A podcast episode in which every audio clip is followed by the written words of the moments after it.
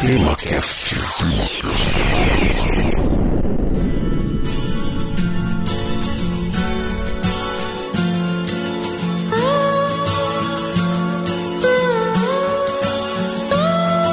Vocês que fazem parte dessa massa que passa nos projetos do futuro. É Muito bem, meus amigos, estamos aqui para mais um TemaCast. Hoje nós iremos nos debruçar num assunto muito polêmico e bem tortuoso. Falaremos sobre se o Brasil tem jeito e como os nossos problemas como país deveriam ser encarados. Não é fácil falar de um problema quando se tem tantas frentes e tantas maneiras de se olhar para ele. Por isso teremos um trabalho espinhoso hoje. Aqui é Francisco Seixas e esse é o TemaCast número 14. Participarão desta jornada Igor Alcântara. Bom dia, boa tarde, boa noite, caros ouvintes. É um prazer gravar esse episódio hoje. E um cara que tomou para si um dos trabalhos mais árduos e mais relevantes para a reconstrução deste país. Ele simplesmente se propôs a despocotizar o Brasil e vem fazendo isso há vários anos com maestria. Claro que estamos falando dele, Luciano Pires. Luciano, pode entrar e seja muito bem-vindo ao TemaCast. Ah, eu ia falar bom dia, boa tarde, boa noite, mas o Igor roubou minha entrada, né? Então. foi, foi uma homenagem. é, ah, tá certo. Então vamos lá. É, good morning, é, good afternoon, good evening. Homenageando o Igor que tá lá em Los Angeles, né? Vamos fazer assim, né? Tá bom, nós vamos começar agora, mas não deixe de ouvir o bloco de e-mails, comentários e recados logo após o episódio.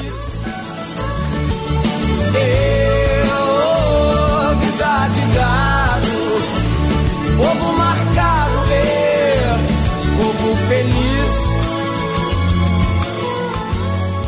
Quais são os principais problemas do Brasil?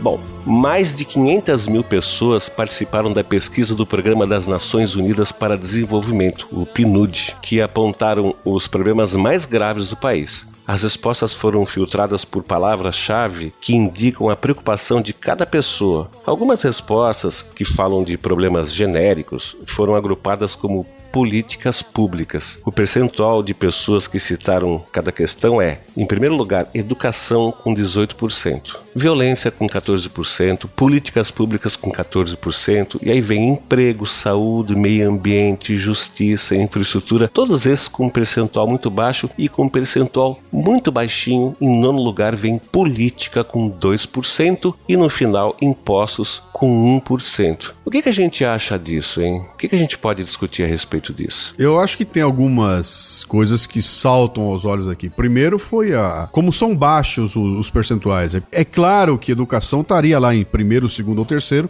Mas se você perguntasse para mim, eu ia dizer, olha, é da educação com 70%, né? E deu 18. Então, para ver como essa coisa tá dividida, né? Não é, não é todo mundo que acha que seja educação. E realmente, se o número 1 só tem 18, eu imagino a quantidade de coisas que não apareceram ali, né? Mas outra coisa que chama atenção é o seguinte: você mandou aqui, eu vi são 10 itens que estão colocados aqui. E o único item que eu consigo ver assim, que eu posso dizer que é básico, sabe? Que é causa, é a educação. O resto tudo é consequência. Exatamente. Entendeu? O, o número dois, violência é consequência. Política pública é consequência. Emprego é consequência. Tudo é consequência, cara. E a causa é, em primeiro lugar, que está lá colocada a educação, né? Então, é, por mais que a gente tente encontrar um outro caminho aí, me parece que é impossível fugir da educação em primeiro lugar. E, e eu discuto muito se o pessoal consegue enxergar essa relação de causa e consequência. É, a distância que existe entre o primeiro lugar e o penúltimo lugar, que é educação e política, que educação está com 18% e política com 2%, eu acho assim meio perigoso, porque a educação, ela, na minha opinião, tá, ela fica muito ligada à política política, porque, né, sabe como é que é? Quem que vai ter que promover a educação são os nossos políticos, são as políticas de educação. Então, eu acho assim que, muito embora as pessoas que foram entrevistadas tenham tido é, uma certa aderência né, aos problemas, elas não conseguiram dar uma nota adequada e deixaram muito distante duas coisas que caminham juntas. Eu também concordo contigo. A educação resolve, se não todos, pelo menos quase todos os problemas dessa lista, né? E eu te pergunto, ou pergunto para você ouvinte, pergunto para todos uhum. nós que estamos participando quem é que pode mudar isso? Você deve notar que não tem mais tutu e dizer que não está preocupado. Você deve lutar pela xepa. Tem um artista plástico chamado Antônio Veronese que disse o seguinte: a grande revolução do Brasil é a da escola, educação e cultura. Inclusive existe um vídeo que vai estar disponível no post, o link vai estar no post, onde ele faz declarações que eu achei bem interessantes. Antes de falarmos de como mudar o Brasil, é importante ressaltar quem pode mudar o país. E para isso, vamos falar um pouco sobre a visão que o brasileiro tem sobre os políticos, sobre o chefe, enfim, sobre aqueles que estão em uma situação de poder acima de nós. Eu acho que o brasileiro, nós brasileiros, temos uma visão de que nós somos um povo paternalista, né? Que é aquela imagem que existe no brasileiro que diz o seguinte: que, é, que nós enxergamos os políticos, os nossos líderes, até o próprio chefe lá no, no, nosso serviço, como aquele paizão que vai nos salvar dos problemas. É, é isso mesmo ou é uma visão errada? Eu pergunto para vocês. Eu concordo com essa visão. Eu acho que não só a questão de quem vai resolver nossos problemas, que a gente sempre coloca no outro, é, eu acho que também a questão de quem é o culpado pelos problemas, a gente sempre coloca no outro. Né? O problema é os, são os políticos, o problema é o imperialismo, o problema é isso, é isso e aquilo. O problema nunca é, é, é, sou eu, nunca somos nós o, o, a causa do problema. Né? E a questão do paternalismo eu também vejo como é, o brasileiro ele sempre é, tenta buscar o salvador da pátria, né? E é engraçado é, que parece que nós, apesar de vivermos num presidencialismo, a gente ainda tem uma mentalidade da monarquia, né? É, Fala-se muito agora do, de impeachment, né? Como se, ah, vamos tirar a, a, a presidente e isso vai resolver o problema, né? Como se fosse apenas depor-se o rei e tá resolvido, como se não houvesse o legislativo, como se não houvesse governadores, prefeitos, enfim, como se não houvesse problemas em todas as esferas é, do país. E então é, eu, eu, eu, concordo com essa visão de que a gente tem uma visão paternalista e eu também acho que isso é, é um grande problema. Eu concordo com vocês, acho que é, é assim, tem a ver com a forma como esse país aqui nasceu, tem a ver com essa formação cristã. O Brasil é um país de santo, né, cara? Tem santo pra tudo quanto é lado. Eu não tô me referindo a, a santo católico, sabe? É de Iemanjá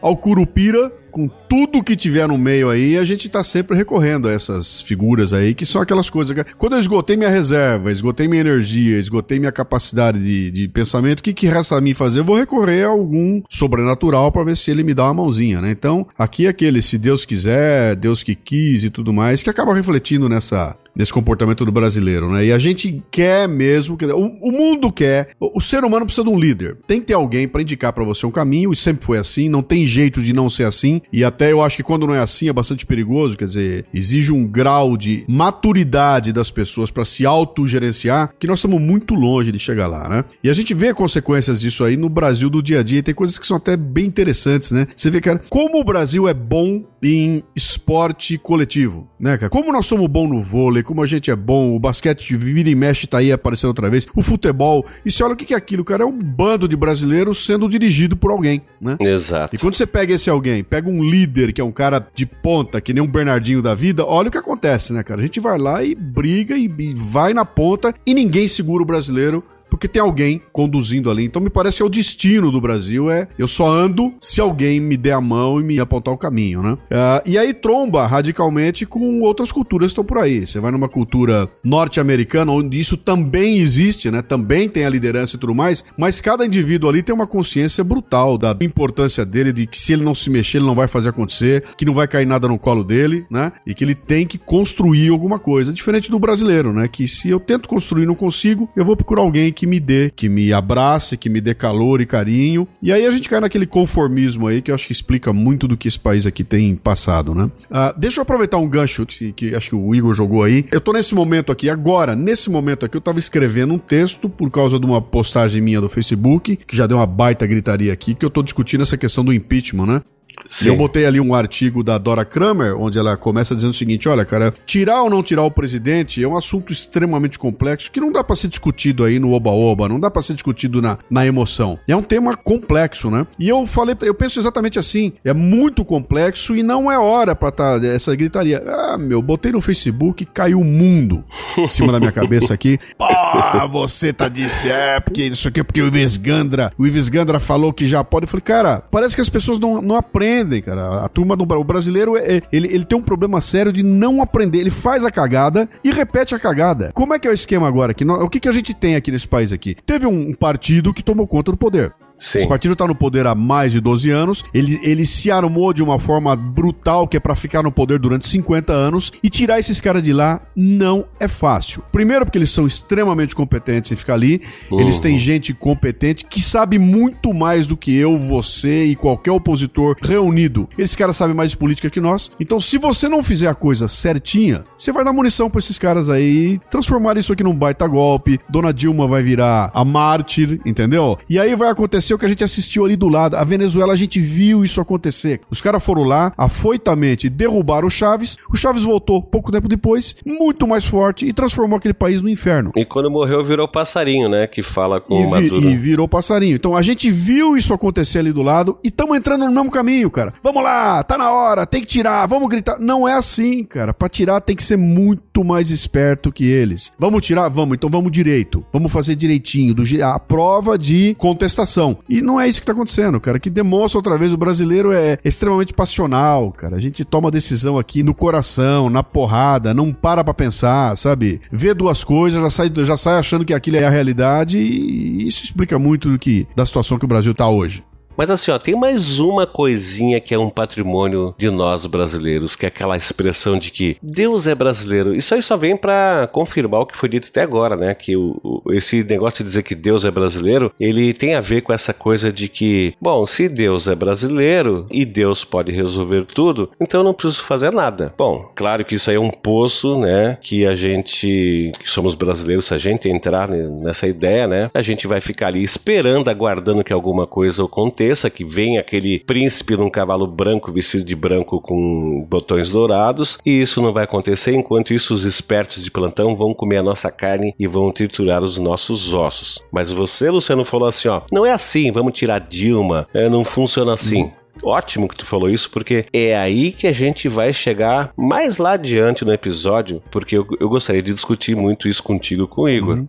Mas, de um modo geral, como é esse contexto de que Deus é brasileiro, de que alguém vai nos salvar, de que, sabe, toda, toda essa coisa de paternalismo, de, de, de, de ficar encostadinho, alguém vai fazer alguma coisa, como é que isso nos afeta? Nos afeta da maneira que a gente está vivendo hoje nesse país. A consequência, né? Exatamente. O que é. você está colocando é uma perspectiva que a, a mim incomoda barbaramente, que é aquela perspectiva de que o brasileiro é um povo que trata a esperança como estratégia.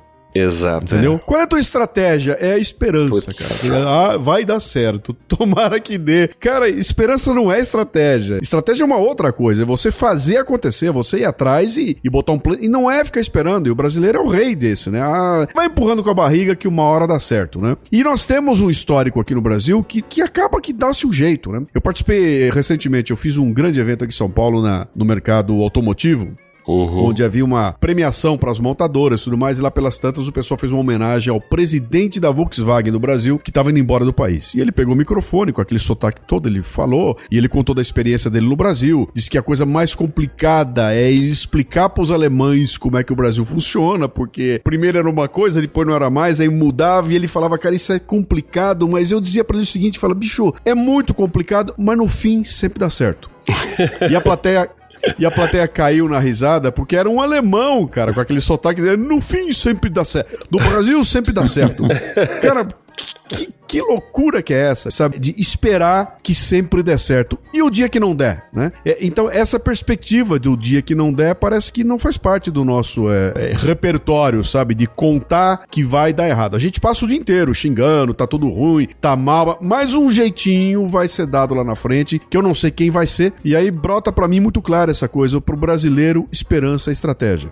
E eu, eu vejo também um, um, problema aqui que eu, há uma, uma coisa, uma confusão de conceitos que eu, que eu vejo no brasileiro médio, que é o seguinte: a gente pensa muito no futuro nessa questão da esperança de que lá na frente alguma coisa vai acontecer para dar certo, mas na hora de agir a gente não pensa no futuro, a gente pensa no presente. Eu quero é o hoje, né? Eu quero, por exemplo, são políticas públicas que me garantam o, o meu ganha-pão, mas não importa se isso daí vai gerar diversas consequências ruins para o país lá na frente e tal. E é, é uma coisa que assim, me incomoda particularmente, essa visão do brasileiro de que tudo aquilo que é para acontecer está sempre no futuro. A gente tem essa, um problema muito grave que é ah, o Brasil é o país do futuro. Não chega, né?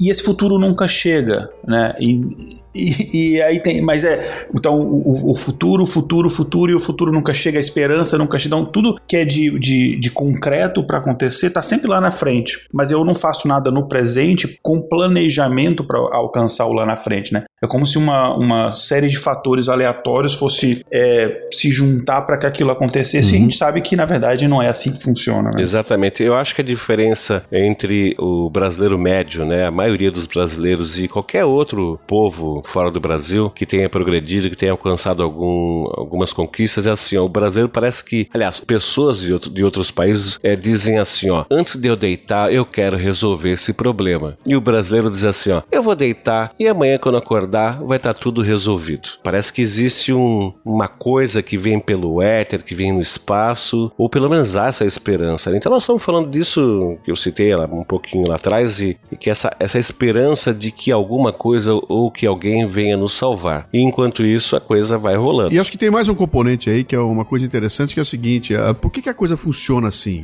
É porque nós temos um padrão de qualidade nosso que é baixíssimo, cara. A gente se um sorrisinho para nós já tá feito, entendeu? Que vier é lucro, o que vier tá bom. Não tem um patamar de cobrança do brasileiro. Por isso que quando o brasileiro sai do Brasil e vai para qualquer lugar, e agora eu tô, tô até risada de imaginar o, o Igor aí na, na, em Los Angeles, né? Quer dizer, cara, o nível de exigência que se tem em todos os sentidos, cara, o produto que os caras consomem lá fora, o nível de serviço lá fora, sabe? Quando você promete uma coisa, tem que entregar. Quer dizer, tem um nível que tá num patamar muito maior que o brasileiro. O brasileiro não. O brasileiro se confunde. Ah, qualquer coisinha tá bom. Se você errar, pô, coitadinho, o cara errou, é, pobrezinho, é, ele não sabe. É, e a gente vai condescendendo, né? E nesse de condescender, cara, tudo bem, eu vou empurrando com a barriga aí e, e torcer para que uma hora dê certo. Então, eu acho que falta muito essa coisa, sabe, de responsabilizar as coisas aqui no Brasil. E eu acho que foi o Igor comentou aí aquela questão da gente, tudo a gente transfere para uma entidade inimputável, né? A culpa é do governo do Fernando Henrique, a culpa é de Dom Pedro, é do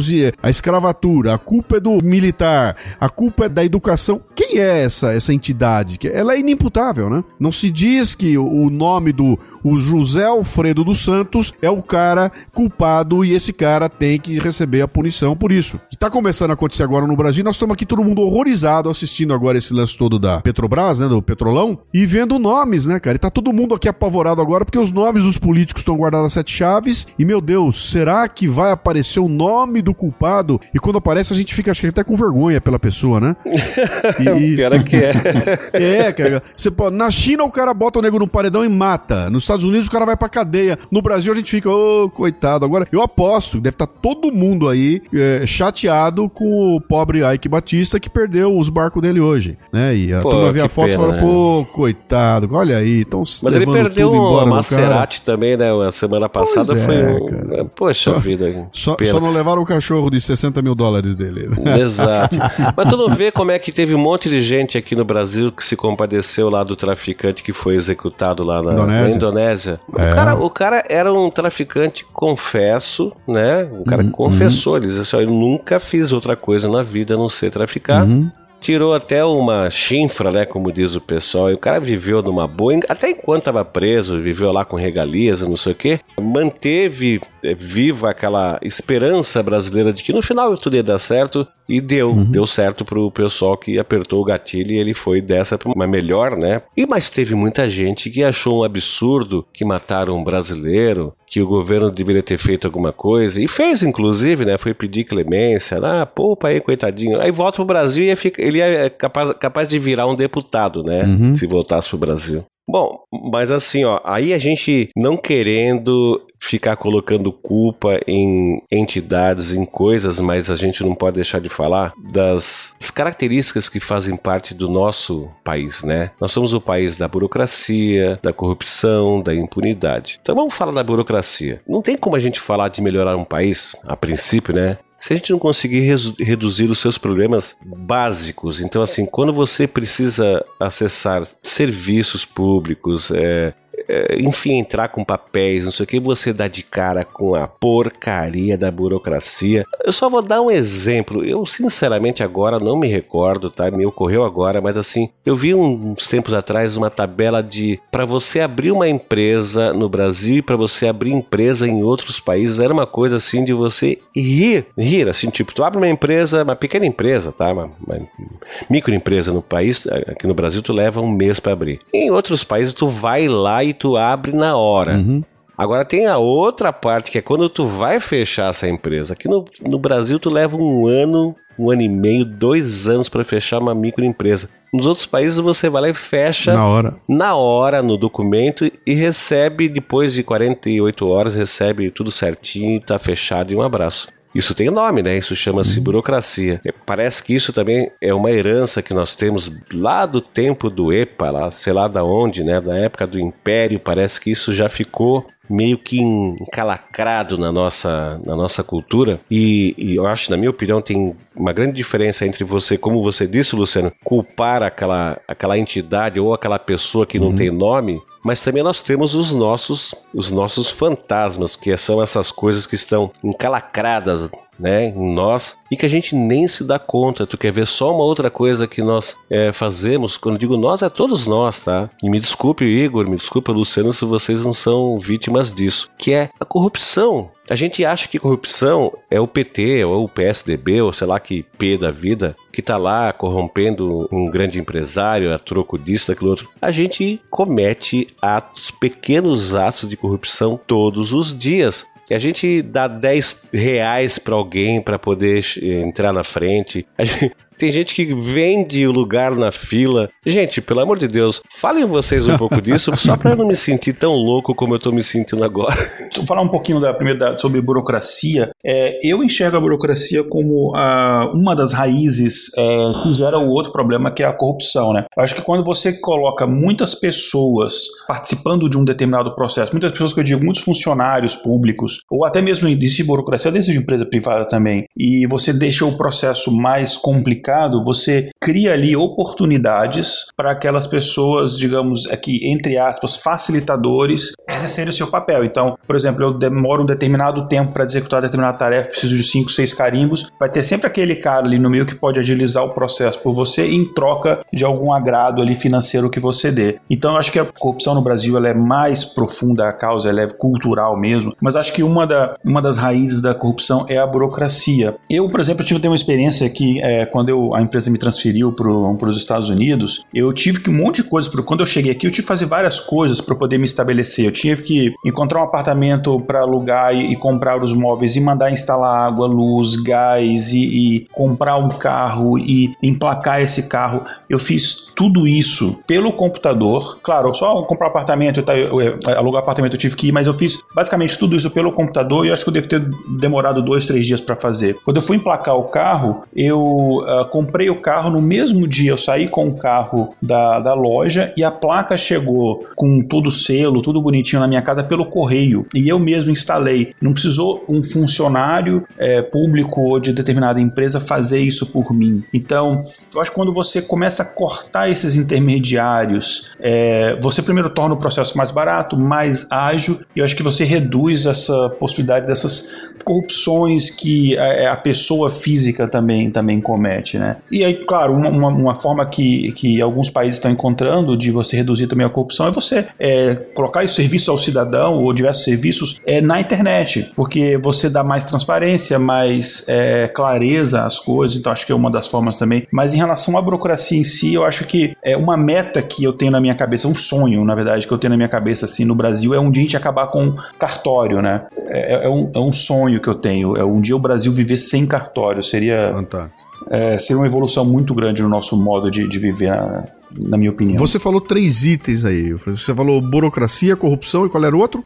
Impunidade, né? Então, eu, eu, eu tô trabalhando aqui há um tempo atrás, no final do ano passado, eu fiz um, um trabalho bem grande aí para criar uma palestra nova chamada O Olhar Produtivo, onde eu falo de produtividade no Brasil. Então, eu, eu vou discutir a questão da produtividade no Brasil, mas eu não vou discutir a ferramenta da produtividade, eu quero discutir a filosofia da produtividade. Na minha cabeça é o seguinte: se você não tiver o olhar voltado para produtividade, não adianta comprar um computador novo, botar. Não, não vai acontecer. O olhar tem que estar tá treinado. Quer dizer, tem, eu, eu acordo de manhã com o pensamento de que eu vou ser produtivo e aí eu começo a rever todos os meus conceitos ali. Eu discuto isso nessa palestra, né? E ali para mim ficou muito claro, cara, corrupção, burocracia, impunidade, isso tudo é consequência de um país que é absolutamente improdutivo, incompetente, é, e a gente acaba buscando é, saída em alguns lugares. Então a burocracia nada mais é do que o recurso dos incompetentes, cara. Então você vai criando, vai criando coisa, e a, a corrupção é igual, quer dizer, nós somos tão incompetentes que a gente não consegue brecar a corrupção, somos incompetentes, ficamos criando barreira, uma coisa em cima da outra, e somos incapazes de fazer uma conta burra, cara. Que é aquela história de, meu, se eu reduzir essas barreiras aqui, lá na frente eu vou ganhar muito mais, né? Que é aquela história, cara. Vamos reduzir o imposto, assim todo mundo paga e o montante é maior? Ou vamos deixar o imposto altíssimo para ganhar muito em cima de meia dúzia de pessoas, né? E o brasileiro não consegue fazer essa conta. Então, é um problema muito sério que vai é,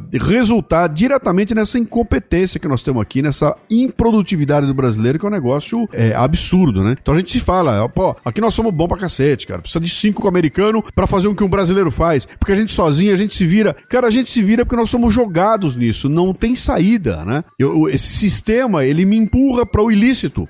Exato. Dizer, é. mesmo que eu não queira, cara, eu sou obrigado a cometer um ato ilícito, porque senão não vai ter jeito, eu não vou conseguir sair desse, buraco, né? E de repente eu me vejo lá no meio fazendo o que todo mundo faz, dando um nó em pingo d'água, criando atalhos e criando saídas, porque se eu não fizer assim, cara, eu vou ficar para trás fazendo papel de besta, né? E aí, de repente, é comum que todo mundo faça e cria-se essa cultura que o brasileiro é o cara que não respeita a fila, o brasileiro é o cara que anda na, na lateral, lá no, no acostamento, o brasileiro é um cara que, que vai comprar tudo pirata, né? Pelo prazer de pagar mais barato. Sim. Porque eu sou, no fim, eu sou, eu sou empurrado para isso. Quer dizer, tanta dificuldade que abriu uma brechinha, eu vou lá e eu acabo fazendo, né? Então, é um, é um círculo vicioso, cara. Exato. Sabe, eu, eu chego nisso pela falta de educação, eu não fui lá fora para ver como é que é, eu não sei o que é um bom serviço prestado, me contento com essa porcaria que me dão aqui, né? Acho que uh, eu tenho no Brasil um celular a nível mundial com um serviço de que é uma porcaria, mas como eu não sei o que, é que tem lá fora, eu não, acabo nem, nem cobrando, né? E quando eu vou cobrar, eu me vejo diante de um sistema que acaba fazendo com que eu me conforme com ele, cara. Isso me deixa doente, bicho. É quando eu vejo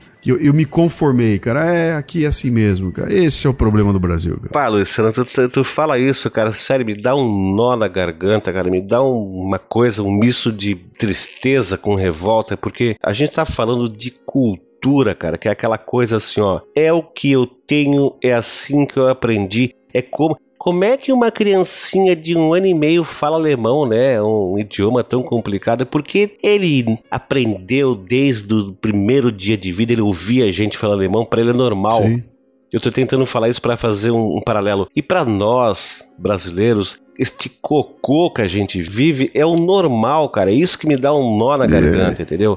É que para nós brasileiros, para a maioria pelo menos de nós brasileiros, toda esta porcaria que tá aí é o normal. A gente não conhece outra coisa, entendeu? Esses políticos que estão aí fazendo o que estão fazendo, do jeito que estão fazendo, para nós é o normal. Sabe? É tu ter que dar 10 conto para não sei quem lá para poder ganhar uma vantagemzinha é normal, faz parte do dia a dia. Eu faço isso, eu duvido que não tenha alguém que não, que não faça isso porque a gente não se dá nem conta disso. A gente nem se dá conta de uma coisa dessa. Entendeu? É aquela coisa, chega no mercado e fala assim: ah, tu pode levar a minha compra, eu moro aqui a dois quarteirões, pá, a gente não entrega mais, agora tem que botar lá na, no caminhão, vai receber só amanhã. Não, mas vem cá, te dou 10 conto, leva ali pra mim no carrinho, pode ser e tal. A gente corrompe. Isso faz parte da nossa Sim cultura porque a gente não tem uma referência melhor do que isso. E assim, e a gente acha que tá de boa, a gente acha que tá legal, a gente acha que se você tiver condições, poder econômico de corromper mais, tu tá de boa, tá? E agora já não tô falando mais de mim, porque eu não tenho uhum. poder econômico tanto assim. É, mas quanto mais se tem dinheiro na mão, mais poderoso você fica, já que a regra é corromper. E essa, e essa corrupção é, é, é tácita, né? Não é aquela coisa assim, ah, eu estou te corrompendo. Tu faz, não se dá conta, a pessoa é corrompida, não se dá conta. Ah, e pior, a pessoa se oferece para ser corrompido, né? Tem essa coisa também de se disponibilizar. É, se tiver, tem a chance de eu ganhar algum aí, né, cara? Dá, dá pra tirar algum aí, vamos lá, cara, vamos lá.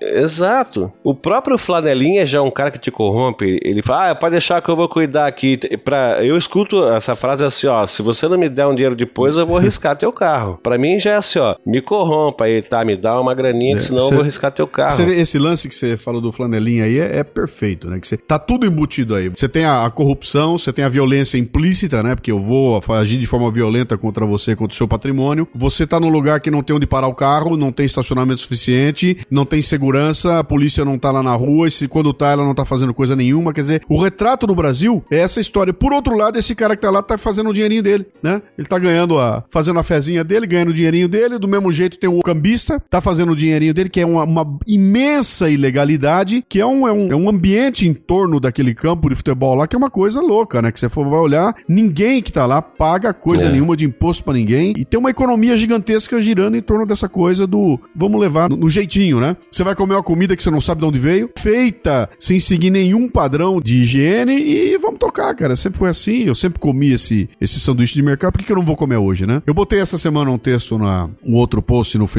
Aliás, eu falo muito no Facebook aí porque eu uso o Facebook como um. Pra mim, ele é uma ferramenta, né? É uma ferramenta de juntar coisa e de botando sim, lá. Mas eu botei sim, aqui um, uma frase do Jean-Paul Sartre, que ele dizia assim: ó, o pior mal é aquele ao qual nos acostumamos. É, e, e, cara, eu me acostumei, uhum. bicho, e faz parte do meu dia a dia. Então, eu tenho uma amiga argentina que mudou pro Brasil, tava morando aqui há dois meses, a gente conversando, ela falando, cara, eu não me conformo como é que vocês aceitam ficar numa fila. E, e entra na fila e ninguém reclama, cara. E fica lá aquela fila demorando horas e vocês na boa. Outra, eu pego meu celular aqui, o meu 3G não funciona. E eu começo a esbravejar e fico louca da vida. Aí tem um brasileiro do meu lado e diz: Não, calma, daqui a pouco vem.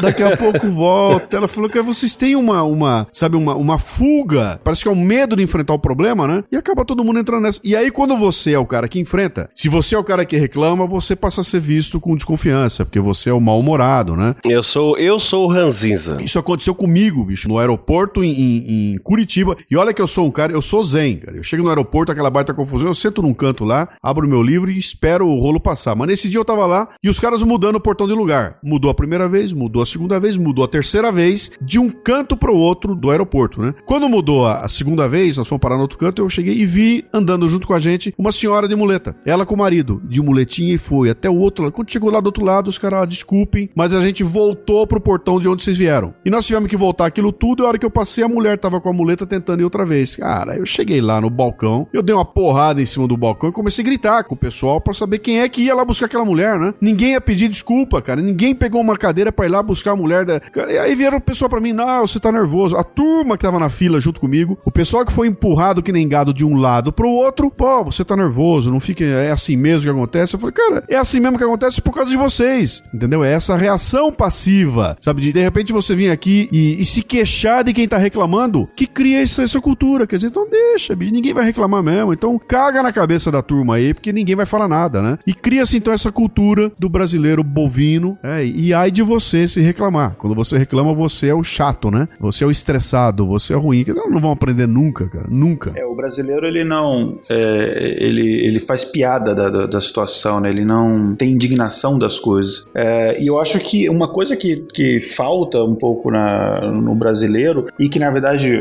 é, espero eu que isso esteja mudando, é a indignação, né. É, eu acho que falta um pouco é, indignação das pessoas com tudo de errado que está acontecendo. Eu acho incrível, por exemplo, pegar um patrimônio como é a Petrobras que uma empresa que em poucos anos ela perdeu 75% do valor dela de mercado e as pessoas estão tratando isso como se não fosse nada, né? Como se ah, não fosse um problema nosso, né? não, não fosse, enfim, algo, um patrimônio do país que foi simplesmente é, é, jogado no lixo. Né? Isso, essa, essa falta de indignação é, das pessoas, ou, claro, tem pessoas que, que têm esse, esse sentimento de indignação, mas do brasileiro médio, que agora está preocupado só com o carnaval que, que, tá, que tá aí, né? Uhum. Uh, isso é, é, de certa forma, é, revoltante para mim. Até porque ó, esse dinheiro da Petrobras não é meu, né, cara? É patrimônio público, mas é público não é de ninguém ninguém. O meu conceito aqui no Brasil é isso. Se é do público, não é de ninguém. Então, cara, eu vou na praça, eu vou mijar na praça mesmo porque não é de ninguém. Entendeu? Eu vou quebrar o vidro porque não é de ninguém. Não tenho nenhum carinho, nenhum cuidado por aquilo que é de todo mundo porque não é meu. A hora que ele é meu, eu tenho que começar a repensar, né? Porque, opa, aí eu vou cuidar das coisas. E o brasileiro não tem essa consciência de que o que é de todos tem que ser cuidado por todos. Aqui não, cara. Ah,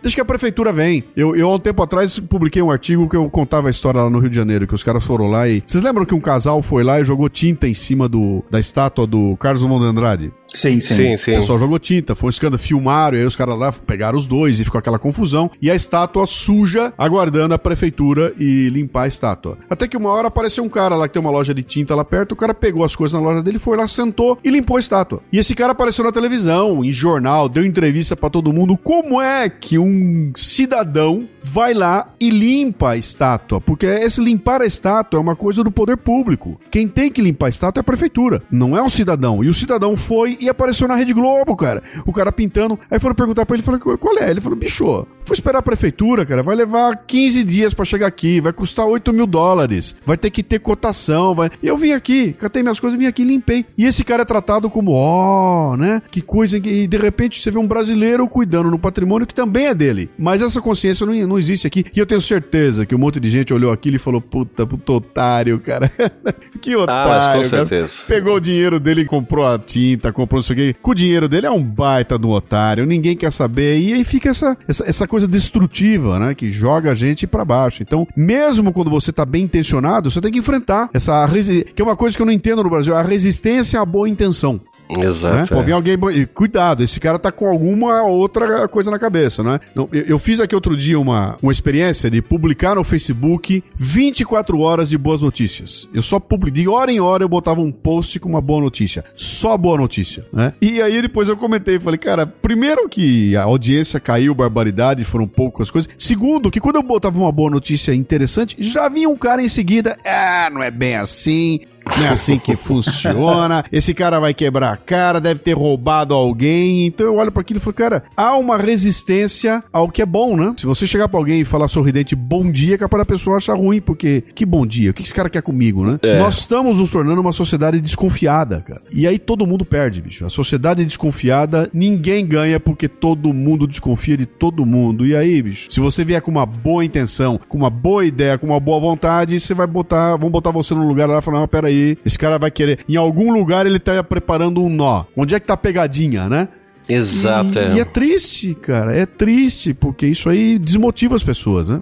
E, e, sem contar que existe também sempre, se você tá, tem uma boa intenção ou se você tem algum um sucesso na, no que você faz, existe sempre aquela turma do contra que torce para você, pro seu, pelo seu fracasso, que é uma coisa muito grande, né? É quase um pecado você se dar bem, é quase um pecado. Sim, é, é, é, é um... É o Tom Jobim que dizia aqui no, no Brasil, sucesso é ofensa pessoal. Né? Exato, é por aí mais ou menos. Exatamente. É, as pessoas, se, se um determinado. É, é eu vou, vou citar. O, o, caso do Eike Batista não é um caso é, bom pra gente citar, não é um bom exemplo, porque é, boa parte do dinheiro que ele fez, enfim, a gente pode questionar a, a, a legalidade disso daí, né? A, mas enfim, mas vamos citar o exemplo dele de que é, quando ele começou a, a perder dinheiro, as pessoas comemoravam como se fosse título da Copa do Mundo entendeu? Sim.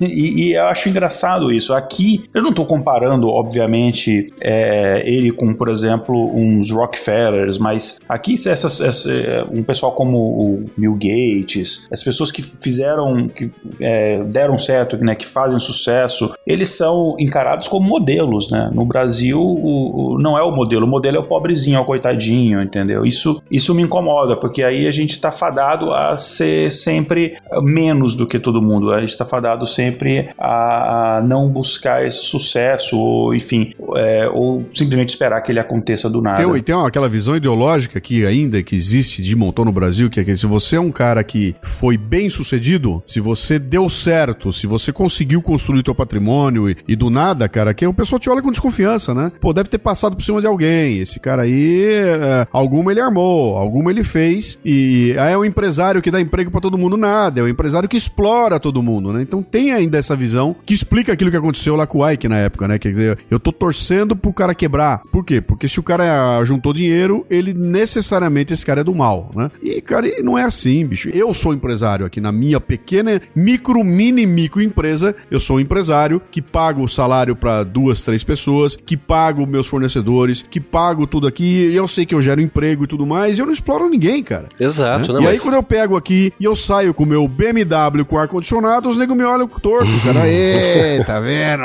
Caiu do céu, filhinho de papai, playboy. Tá roubando é, muito, Como é que é? Co coxinha, reaça, coxinha, elite. Que isso, cara, né?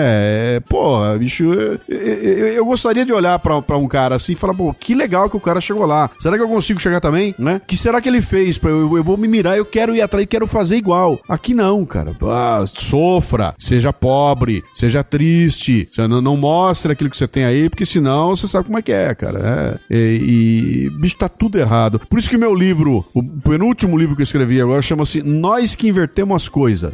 Sim. Né? Fala do Brasil que virou de ponta cabeça, cara. O que era bom ficou ruim, o que era ruim ficou bom. Os caras que eram meus heróis hoje viraram bandidos, né? Coisa uhum. que não uhum. podia fazer agora pode, agora todo mundo quer, coisa que fazia não pode mais, e tá tudo ao contrário, cara. Então, é, tirar conclusões desse ambiente maluco para um.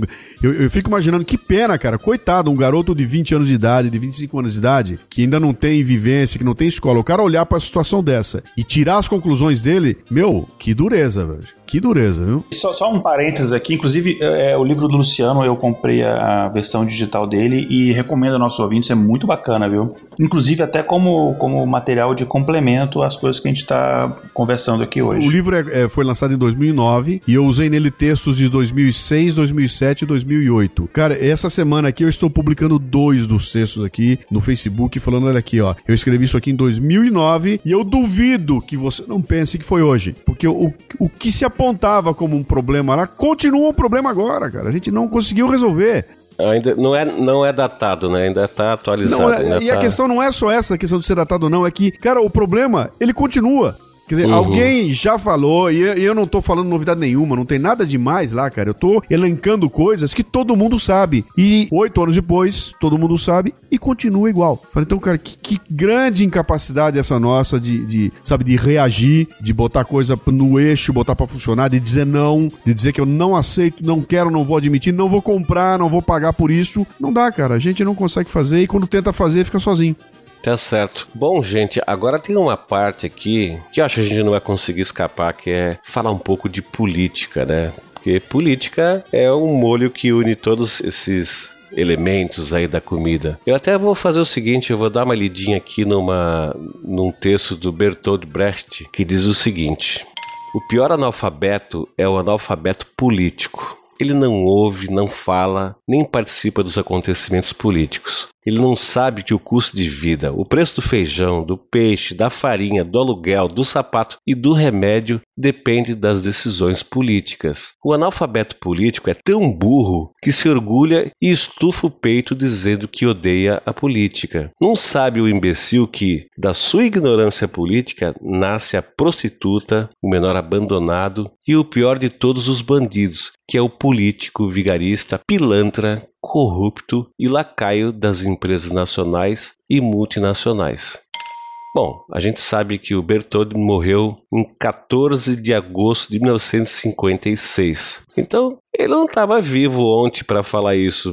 Mas, é. de novo, não é uma coisa super atual. Vamos falar um pouco a respeito de política. Vamos lá, Luciano. É, tem, tem que dar um. Você tem que dar um banho de politicamente correto nesse texto dele hoje, né? Se hoje ele botasse esse, esse texto hoje, não pode mais ir pro ar, porque fala mal da prostituta, fala do menor abandonado. então, cara, cuidado que sabe como é, né? Não, então, não, não, não. Tudo, é, tudo é, bem, é... isso é uma citação, eu não posso fazer nada. Eu até te entendi, mas tu não tá errado, não. Mas eu vou deixar do jeito que é, tá. Mas então, cara, isso que ele coloca aí, ele fala uma coisa que é fundamental. Eu sempre bato muito no meu programa. Eu falo, cara, política não é ruim, política é um negócio fabuloso. A gente precisa disso. A gente vive e respira política todo dia, dentro da minha casa, com meu irmão, com meu pai, com a minha mãe, na, no condomínio. Tudo isso que envolve a gente, lá na escola, negociando com o professor. Tudo isso é política. Tudo é né? é política. E, e, e ela é muito legal porque ela define onde é que eu vou aplicar recursos, como é que a sociedade vai se desenhar. Então, ela é muito legal. Só que pro brasileiro, política é aquele treco que se faz em Brasília, né? Uhum. E o cara olha para aquilo e fala: não quero fazer parte disso. Aliás, ele fala com, com dor de cotovelo, porque se desse uma boquinha, é claro que ele ia fazer, né? Oh. É, eu, eu não quero fazer parte disso, portanto eu me afasto. E de repente, os bons, que são os caras que podiam estar tá botando ordem nessa história toda no país, eles não vão estar tá porque eles não vão estar tá lá. E eles não chegaram até lá e se constitui um ambiente que de seleção natural, né? Então só tá lá quem gosta daquilo. E eu não diria para você que os bons, os honestos gostam. O cara chega lá, vê aquele ambiente, ele cai fora, né? Então se cria essa situação tal onde, onde quem vai definir as regras é o cara que se beneficia delas, né? Exato. Então, uh, cara, aí fica essa situação, cara. Olha o salário que os caras ganham lá, o cara não paga o imposto que o cara não paga, o cara tem décimo terceiro, décimo quarto, décimo quinto. O...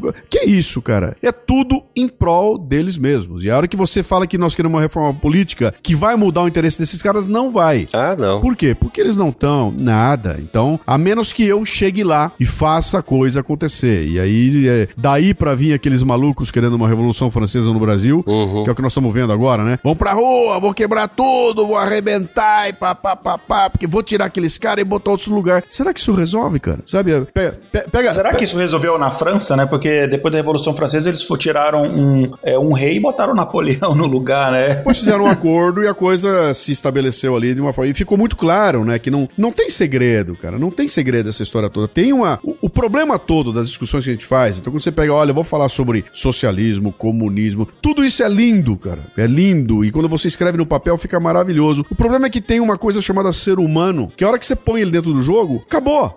Não tem por onde. E até outro dia eu vi um texto interessante, o cara dizia o seguinte: Deus cometeu um erro brutal, porque ele criou o homem à sua imagem e semelhança, e criou o homem com uma máquina perfeita. Mas ele nunca testou em conjunto, né?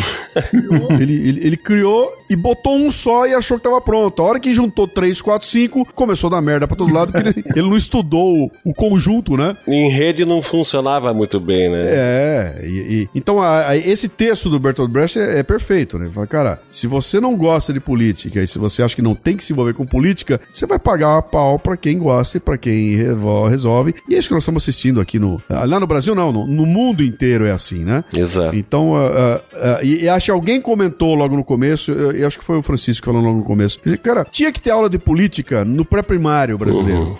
Sim. Entendeu? A criança chegou no pré-primário, nós vamos sentar aqui, vamos conversar, vamos fazer aula de política. Vamos ver como é que funciona, por que que é, como é que é feito. Essas coisas até acontecem em algumas ilhas de excelência aí, mas não faz parte do repertório da turma. Então a molecada cresce, eu, olha, eu pago pra estar naquele show onde vai ter o MC das quantas cantando aquele monte de merda. Mas não sento na frente da televisão onde eu não vou pagar pra assistir um pedaço do da transmissão daquele julgamento que tava acontecendo dentro da Câmara, aquela coisa. Porque, cara, eu não tenho, não, não, não me é familiar, não tá no meu repertório, enche o saco e eu não quero saber disso. né? Mas eu acho que a coisa fica E- e aí. e- mas deixa eu até puxar um gancho aqui que eu, eu, eu vi logo no começo, quando você começou o programa. Eu ia falar, depois a gente já foi atropelado, né? Hum. Eu não sei quando foi feita essa pesquisa que você mostrou pra gente aí, que mostra a política lá embaixo com 2%. Eu acho que se fosse feito hoje, cara, ela ia subir barbaramente. Uhum. Porque esse processo político que nós passamos agora aí no final do ano passado, da eleição de 2014, cara, trouxe pra discutir política gente que eu nunca imaginei na minha vida que eu ia ver eh, envolvida, né? E todo mundo começou a discutir o assunto. Então, muita garotada que não dava a menor bola tava lá discutindo. Então, eu acho que se criou um interesse na questão da política e eu acho que ela até que subiu um pouco de cotação hoje em dia, sabe? É de 2009 essa pesquisa, Luciano. É. Então você tá certo. Provavelmente mudou bastante a É. opinião das pessoas é, de lá pra cá, né? Deixa eu só fazer um comentário aqui nessa parte da participação política. Infelizmente, as pessoas têm essa distinção entre a- o meu dia a dia, a minha vida é, particular, né, as contas que eu pago todo mês, enfim, tudo que eu faço no meu, meu dia a dia, da política. Há a confusão de a gente achar que política é a mesma coisa de político e achar que a política só é feita pelos políticos, não por todos nós. E há um problema ainda mais grave que eu acho, que é a gente achar que política é aquela coisa que acontece é, a cada dois anos ou a cada quatro anos, dependendo do cargo, né? É aquela coisa, é relacionar política com eleição. E isso é, é, é um grave problema. Por que, que será que, por exemplo, o, os governantes brasileiros, normalmente as medidas mais impopulares eles tomam logo no primeiro ano de mandato? Por que será que a verba gasta no governo ela é sempre menor nos primeiros anos e isso vai crescendo no, até o final do mandato? Porque o brasileiro tem essa visão é, imediatista que ele só vê é, o agora e ele só pensa em política e aqueles que pensam, né, que na verdade é, infelizmente é a minoria, no ano da eleição. Então eu acho que a participação política do brasileiro não é simplesmente. Eu, é, é super bacana as pessoas estarem discutindo. Claro, existem sempre, é, é enfim, os idiotas, né, que vai existir em qualquer tipo de discussão que a gente tiver. Então tem é, sempre opiniões uh, não embasadas e tal. Mas isso, isso, acho que isso é, é, do processo, né? A gente é uma democracia muito jovem, a gente voltou a, a ser uma democracia depois uh, daqueles 21 anos do regime militar recentemente. Então, acho que é um processo de amadurecimento. Eu vejo isso com bons olhos. Mas o que eu não vejo com bons olhos é a gente discutir isso só em ano de eleição ou logo após a eleição. Acho que a participação política, a meu ver, é, por exemplo, você saber quem são os deputados, senadores, os vereadores da sua cidade ou do seu bairro e mês a mês, diariamente, você acompanhar o que eles estão fazendo e cobrar as coisas. Entendeu? Não é você reclamar ali no Facebook apenas, é você cobrar desses caras. É você tornar a vida dos caras que estão é, no poder ou dos caras que, que foram escolhidos para poder é, te representar, tornar a vida deles é um inferno. No sentido de que eles sabem, olha, se eu aprovar essa verba aqui, é, é, essa, essa lei aqui de aumento de verba de gabinete, a turma vai cair pesado em cima de mim, então vou pensar duas vezes. Ele saber que uh, não é só daqui a quatro anos que aquilo vai acontecer. E você entender que existem três esferas de poder, não é só. A gente não vive numa monarquia, como eu comentei no começo, não é só o presidente, você tem ali o deputado, você tem o senador, você tem mais importante ali o prefeito, os vereadores. Então é todo um conjunto, né? E, enfim, e, e pensar a política de uma forma mais inteligente. Né? É você, por exemplo, é, ah, vou votar consciente para todos os cargos, vou votar com coerência para todos os cargos. Aconteceu, é, não vou me delongar muito nisso, mas aconteceu um fenômeno muito engraçado em Brasília que foi eleito um governador, é, o, o, Rodrigo Hollenberg, e as pessoas não elegeram absolutamente nenhum deputado distrital da base de apoio dele. E aí você vai querer que esse cara faça o quê? Você vai querer que ele vai se aliar e, é, com outros partidos que não são da base aliada, e ele vai ter que, em troca disso, ele vai ter que dar um, um cargo aqui, outro cargo ali. Aí você já começou o processo viciado, você já começou errado. Então acho que a participação política ela tem que ser diária. É, tem iniciativas interessantes aí que as pessoas podem dar uma olhada. Tem, por exemplo, a iniciativa que é Adote um Deputado, né? Que você vai lá, você escolhe um, um determinado congressista e você vai acompanhar notícias, acompanhar é, os projetos de lei em que ele participou, vai, vai, vai ver a frequência deles, é, se ele faltou ou não. E, enfim, vai, e cada, se cada pessoa fizer isso, pegar um, por exemplo, é, acho que a coisa começa a caminhar num ritmo diferente. Tá, gente, deixa eu falar uma coisa. Nós estamos falando de política, né? Isso que eu vou falar agora não tá na nossa pauta, mas eu não posso deixar de, de dar mais alfinetadinhas porque assim, esse programa está sendo publicado no dia 1 de março e corre frouxa aí nas redes sociais, tal, na, jornais, enfim, de uma manifestação que deverá ocorrer em vários locais do Brasil, em locais públicos, no dia 15 de março. Vamos falar um pouco sobre isso? E aí eu vou dizer você, vou deixar bem claro aqui, cara. Eu duvido que alguém no Brasil queira mais o PT fora do poder do que eu. Eu duvido, cara. Eu, eu durmo sonhando nisso. O dia que o PT cair, eu vou para Brasília para bater palma, eu vou plantar uma árvore na frente lá do Congresso. Eu vou fazer uma loucura eu conheço lá. uma pessoa que quer que o PT caia. É a Cissa. A, C a, Achei que você tá falando do Michel tá Temer. Bom, né?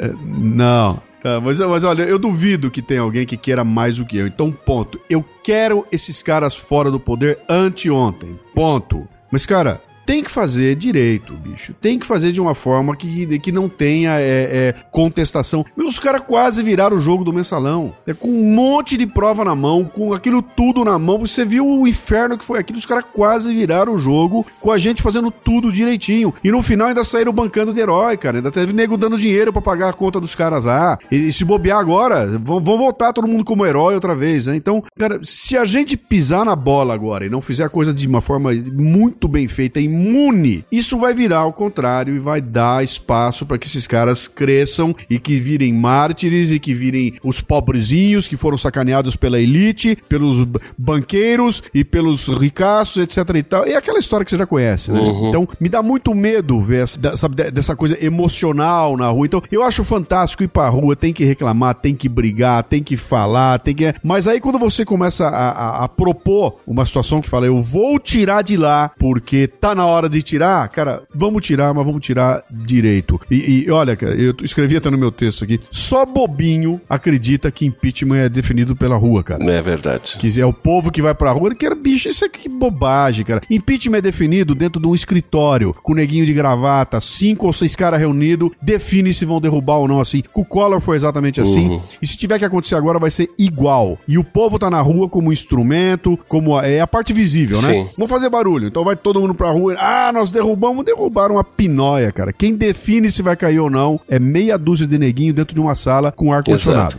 Né? Então, cara, vamos fazer? Tem que fazer, tem que fazer direitinho, sem dar espaço. Já esperamos até agora, cara, vou esperar mais um pouquinho. Estão aparecendo aí os indicadores, estão aparecendo aí as, as provas. Tem um monte de informação que não veio a público ainda, cara. Não se sabe nome de nenhum político envolvido. Uhum. Então, talvez daqui a pouco exploda uma, uma coisa tão grande aí que seja imune a essa transformação que os marqueteiros vão fazer em, em, em golpe, sabe? Vai ser, vai, vir, vai virar golpe. Eu vou virar golpista e você também. Né? Exato, é. Então, cara, cuidado, né? Não, não vamos ser. Eu acho que tava na hora do povo falar assim: ó, chega de politicagem sem vergonha, de ladroagem, de patifaria. E aí sim eu acho que teria. Você comentou logo no começo aí que isso, lembrar sempre que são três instâncias de poder, né? Então a turma que vai pra rua com cartaz na mão tá batendo no executivo, uhum, né? Uhum. Agora tem o outro lado lá, o legislativo, então todos os carinhas que tem que ter uma pressão parecida, sabe? E eu não acho que a pressão é ir lá quebrar parede, botar fogo, ameaçar os caras de morte. Não, cara. A pressão é, é essa que a gente faz no nosso dia a dia, cara. É entrar em contato com o cara, é, é ir pra rua, sim senhor, é aparecer lá fazendo, fazer, mostrando pros caras claramente que a gente vai é, lembrar deles no momento certo, né? Mas de novo, novo, cara. A gente fala isso tudo, mas acabamos de passar numa eleição agora aí e reeleger os caras tudo de novo, entendeu? Então, ah, cara, como é duro não ficar não ficar brochado. É verdade. Como é duro não ficar brochado. Mas tu não acha, uh, Luciano e Igor, que essa tua frase aí, Luciano, que tu acabou de falar, pô, como é broxando, tu não acha que isso te joga de cara pro nosso próximo item aqui, que seria educação? Porque uh, eu acho que tudo acaba crescendo da educação. Não é educação só aquela educação formal, aquela educação uhum. de ir na escola, de aprender a ler e escrever, que também é super importante. Educação, inclusive educação política, né? De aprender, de saber fazer a leitura de um contexto político, de, de saber que escolher, como escolher, quando escolher, enfim. Isso chama-se despocotização. Eu ia falar isso agora, eu ia falar assim, ó. Pois é, Luciano, na minha opinião, isso é... chama-se despocotizar. Portanto, meu é... querido, desculpa te explorar, mas Tu vai ter que falar mais. Então, é pra turma que não, não, não tá inteirada, o despocotizar vem do Pocotó, que vem da Eguinha Pocotó, que foi o que deu a Sim. que deu espaço ao surgimento lá em 2003, 2004 do meu livro lá o Brasileiros Pocotó, né? Isso. né? Eu peguei aquele momento em que o Brasil tinha se rendido à Eguinha Pocotó e olhei para aquilo e falei, cara, não é possível dar tanto espaço para isso. Tanto... O brasileiro tá ficando burro, o brasileiro está pocotizado, né? E aí nasceu esse termo do Pocotó. Aliás, eu devo esse termo ao SBT, né? Né? Porque quando eu escrevi um artigo falando a respeito, o SBT me respondeu dizendo que não havia mal nenhum em usar um pouco de sensualidade, que o que seria do verde se todo mundo gostasse do azul. e aí eu respondi e na resposta saiu. Aí eu tenho que me conformar realmente em ser um brasileiro pocotó. E nasceu ali naquele momento esse termo, né? Sim. E eu adotei o pocotó para falar, para designar aquele o tipo de pessoa que, tendo a oportunidade de escolher, prefere seguir a manada. Né? Então eu vou vestir o que todo mundo veste, eu como o que todo mundo come, eu ouço o que todo mundo ouve, eu vou fazer a brincadeirinha da moda, uhum. eu vou fazer o que todo mundo tá fazendo, porque para mim é muito mais fácil. Quero ler um livro, que livro eu vou ler? Deixa eu ir lá nos 10 mais da Veja Isso. e vou comprar o livro mais vendido lá para fazer o que todo mundo faz, né? Então, alguém que age desse jeito entrega para um terceiro as escolhas da sua vida, né? Então, tem alguém escolhendo o que eu vou fazer, né? Com certeza. E esse para mim é o Pocotó, ele é absolutamente manipulável. Eu faço com ele o que eu quiser, ele come a comida que eu quero, ele veste a roupa que eu, que eu quiser e ele elege o político que eu com quiser. Com certeza. Eleger. Então, qual é o lance lance aí. O lance é o seguinte: eu preciso ajudar a despocotizar a pessoa. Despocotizar significa você desenvolver o teu próprio repertório, o teu senso crítico, é você aprender sobre relação e consequência, né? Causa e consequência. Isto aqui acontece por causa daquilo ali. Uhum. Né? Então, o que é que veio antes, o que é que vem depois. Então, quando você começa a, a experimentar esse tipo de ação, parece que tira um véu da tua frente, né? Fala, cara, mas pera um pouquinho, esse, esse sujeito tá na televisão falando esse puta absurdo porque ele acha que eu sou um idiota. Uhum. Entendeu? Ele, ele, ele tá se dirigindo a mim como se eu fosse um idiota. E eu a vida inteira ouvi esses caras falando e eu não percebi que eles achavam que eu era um idiota. E eu não sou um idiota. Portanto, eu vou reagir, eu não vou aceitar isso que eu tô ouvindo, eu não vou acreditar nisso e vou tomar alguma providência a respeito. Entendeu? Eu passo a ser dono da minha escolha e da minha vida, né? Sim. É, então, isso tá na base dessa discussão que você colocou agora aí, da coisa da educação, né? Quer dizer, uma coisa é o seguinte: olha, eu aprender a ler, a escrever, matemática, geografia, história, tudo isso me ajuda muito a poder interpretar uma série de informações lá na frente. Agora, a minha capacidade de julgamento, tomada de decisão, a construção do meu repertório, isso tá muito além do que aprender a ler e escrever, até porque a maioria dos idiotas que eu conheço tem diploma universitário. Ah, sim, a grande então, maioria. É, a absoluta maioria tem diploma universitário. Então, uma coisa não tem a ver com a outra, mas uma coisa pode ajudar a outra, né? Então, é, é esse pulo do gato. Onde é que tá essa. É, é aprender o quê, né? Pô, eu tô falando de aprender a pensar, aprender a raciocinar, aprender a, a, a cruzar as informações que não tem ninguém ensinando. Né? Eu, não, eu tô aprendendo a fazer isso, né? E quando eu começo a aprender e começo a entender o que se passa, bicho, o mundo toma outra dimensão, ganha outras cores. Né? Você tira um, você tira um véu, né? E assim, eu, eu não conheço nenhum país e não conheço nenhum povo que não se transformou para algo melhor se não foi por meio da educação, ou se a educação não foi um, um motor disso daí. É muito citado o exemplo da, da Coreia do Sul, mas você pegar em, em todos as, a, a, os países onde você tem um desenvolvimento humano melhor, você tem também altos é, índices educacionais, né, em vários aspectos. Tem um exemplo que é uma delícia, cara. Eu trabalhei durante muitos anos numa grande indústria no setor de automotivo, setor de autopeças, né, que era dentro da indústria automobilística. E quando a indústria automobilística fez 50 anos no Brasil, a gente foi, preparou material de comemoração e aí eu tava olhando lá e eu lembrei, falei, cara, quando o Juscelino Kubitschek assinou um papel dizendo que estava inaugurada por decreto a indústria automobilística no Brasil, chinês andava de bicicleta, indiano andava a pé, coreano nem andava, tava no meio de uma guerra desgraçada, né?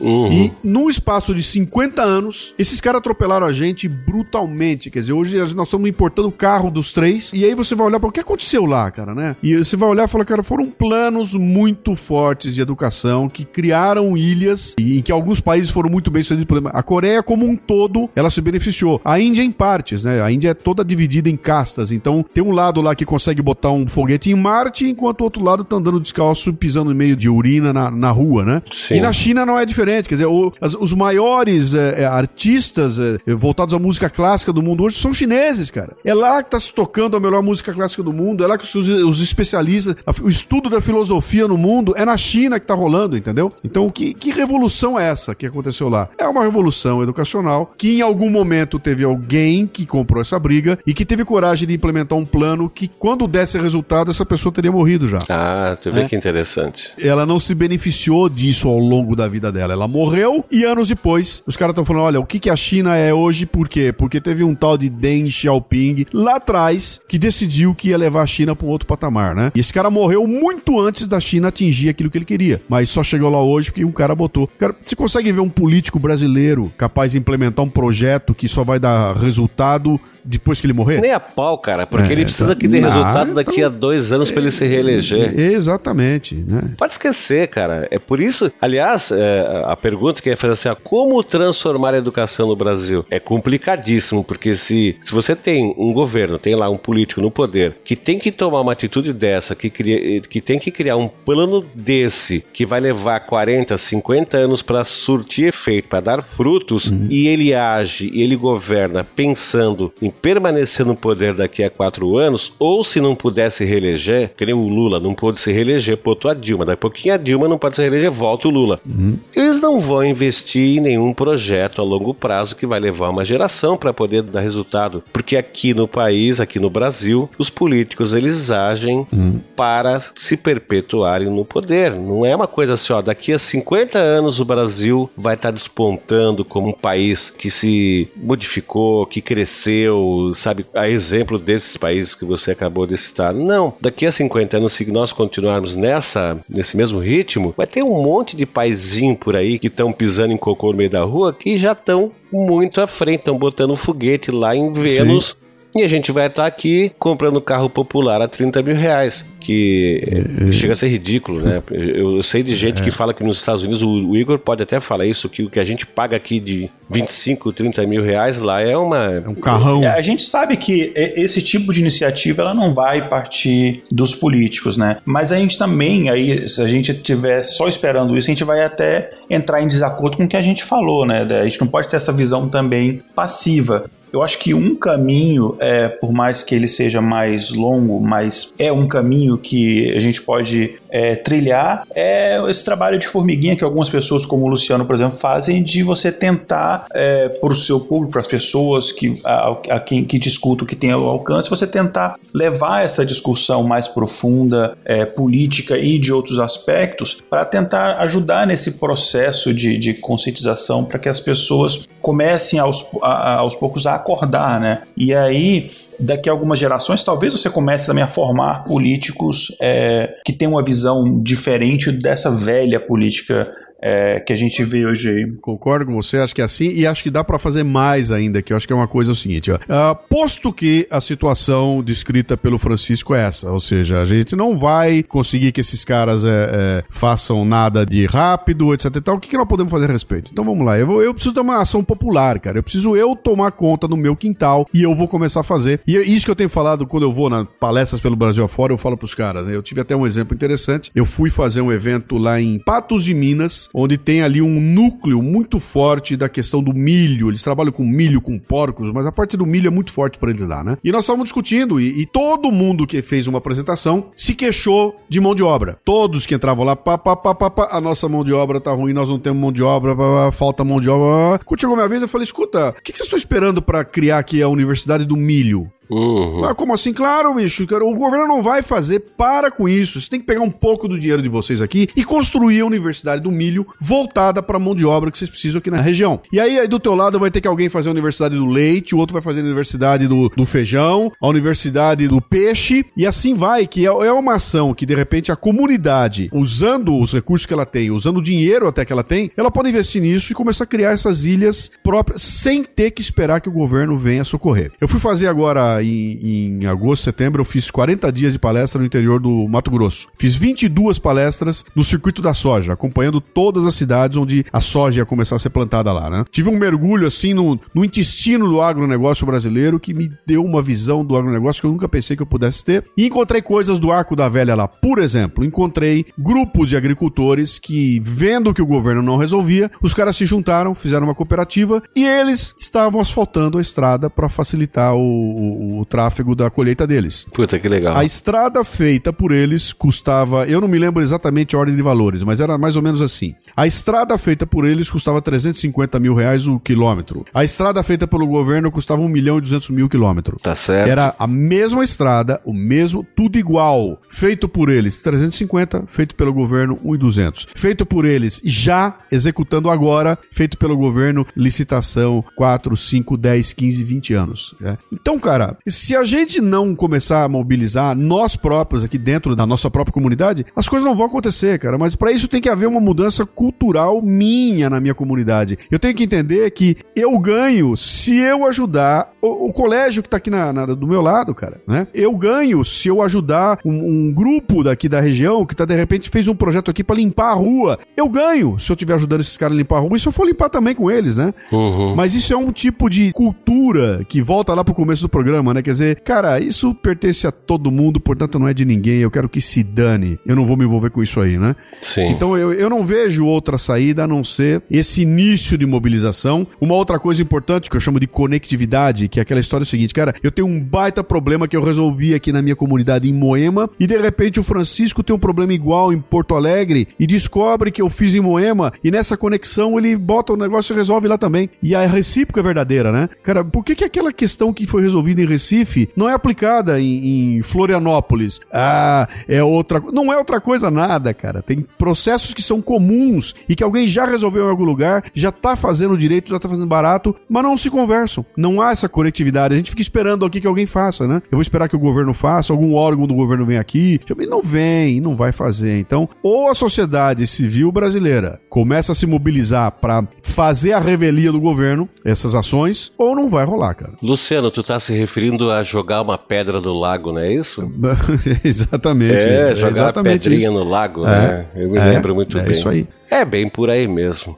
Bom, então tá. Aí fica assim uma pergunta: o Brasil tem jeito ou nós somos um caso perdido? Eu acho que não somos, né? Não, eu... tem, tem saída, tem o que fazer. O Luciano já respondeu essa pergunta antes de ser feita. Gente, vamos nos conscientizar, né? Vamos nos despocotizar, vamos espalhar, né? Vamos botar, levar adiante essa ideia, esse elenco de, de ações que cada um de nós, como indivíduos, podemos é, realizar. Deixa eu botar mais uma aguinha aqui, ó. ó. Você aí que tá sentado aí no ônibus ouvindo, ouvindo o TemaCast, você que tá escutando essa conversa nossa aqui, bota na cabeça um dia, que, que um belo dia, o Francisco Seixas, ouvindo podcasts da vida, resolveu que ele ia fazer um. E ele fez o TemaCast. E o TemaCast tá aí no ar e você tá ouvindo aí sentado. E talvez o, o Francisco tenha se inspirado no Luciano, uhum. que um dia fez um podcast. É a tal da, da Pedrinha no Lago, né? Sim. Quer dizer, é possível você fazer, ter uma mobilização que comece a influenciar as pessoas sem ter que mover mundos e fundos, cara. Né? Então, o Francisco achou um jeito. Ele tá produzindo um podcast. Nós estamos conectando São Paulo, Porto Alegre e Los Angeles com três caras fazendo uma discussão e deve ter neguinho ouvindo aí falando pro cara, não tinha pensado assim. Ou seja, é um processo que já começa a provocar algum tipo de movimentação na sociedade. Que o Francisco fez e eu tenho certeza que ele fez saindo do zero. Completamente. Foi ou não foi? Completamente. E fez, cara. E, e nada impede pede que você que tá ouvindo o programa aí faça a mesma coisa. Ah, não é um podcast, cara? Não importa, bicho. Escolha alguma ação e comece a fazer. E aí, quando você vai fazendo, você vai pegando uma manha, vai pegando o jeito, ela se amplia, mais gente fica sabendo, e de repente você criou uma ONG sem perceber que envolve sei lá quantas pessoas na tua região e que começa a mudar a vida das pessoas, né? É esse tipo de movimento que é tirar a bunda da cadeira, cara, parar com essa pasmaceira e começar a se mexer, é que vai provocar uma mudança que só vai acontecer de baixo para cima. Espere espere pela mudança, né? Seja a mudança. exatamente,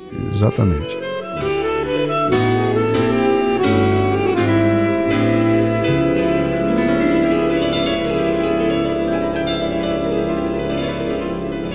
Bom, então, conclusão: o Brasil tem jeito sim, né? A conclusão que nós chegamos é essa: que o Brasil tem jeito sim. É, e só fazendo um resumo assim e sendo bastante repetitivo, né? Não espere que surja aquele cavaleiro branco, num cavalo branco com jaleco branco, com botões dourados para mudar aquilo que tu acha que não tá bom. Muda, começa a mudar você dentro da sua capacidade, da sua possibilidade e aí alguém vai se influenciar, vai se contaminar com a tua atitude, com a minha, com a do Luciano, com a do Igor, enfim. E a gente devagarinho vai mudando tudo e depois o lugar vai ficar tão, mas tão diferente do que é hoje, que esse tipo de política que está aí hoje não vai encontrar lugar, não vai encontrar ambiente para permanecer. E até lá já apareceram outros tipos de políticos, né, com outras cabeças que provavelmente surgiram dessas nossas iniciativas e o Brasil